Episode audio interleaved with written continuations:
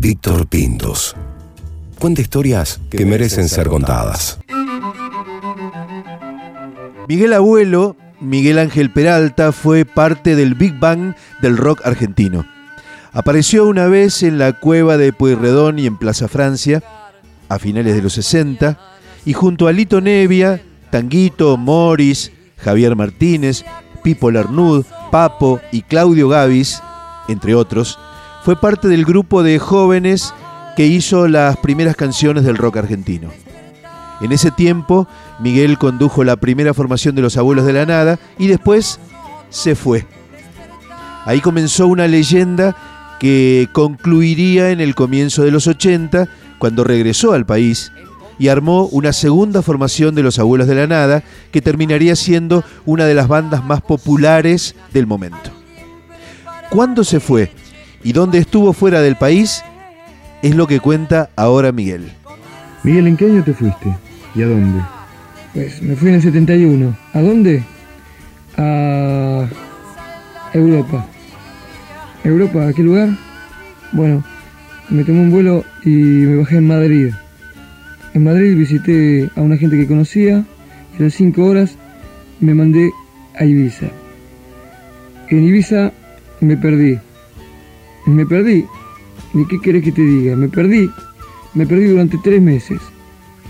Y bueno, y después de los tres meses pasé a Cadaqués. En Cadaqués ya un poco menos perdido, pero me gustaba la onda de estar perdido. Me quedé dos meses más. Y de ahí me fui al sur de Francia. Tenía la cabeza como para no música. No quería más música en mi vida. Había descubierto la vida. Nadie me debía nada, yo no debía nada a nadie. Nadie me pedía que hiciese temas. Nadie me pedía, me pedía que cantara. Había regalado mi guitarra. Y me fui a Francia a, hacer la vendimia. Hice la vendimia, me preparaba yo mi vino, me hacía mis dulces de uvas era una maravilla, qué sé no, no, eh, bueno, era muy bueno. Y de ahí este, me fui a París.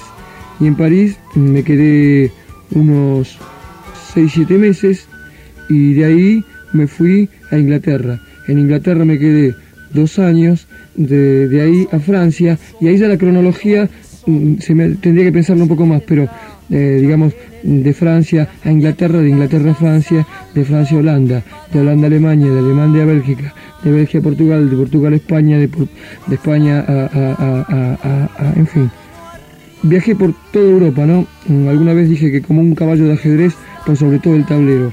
A todo esto no es que yo me fui nada más, sino que me iba eh, sumando a diferentes trabajos, diferentes tareas. Trabajé en artesanía, trabajé en producciones para televisión, trabajé, no trabajé también, eh, trabajé como músico, yo solito con una guitarra, trabajé como músico de sesión en todos los países que te nombré, trabajé haciendo teatro.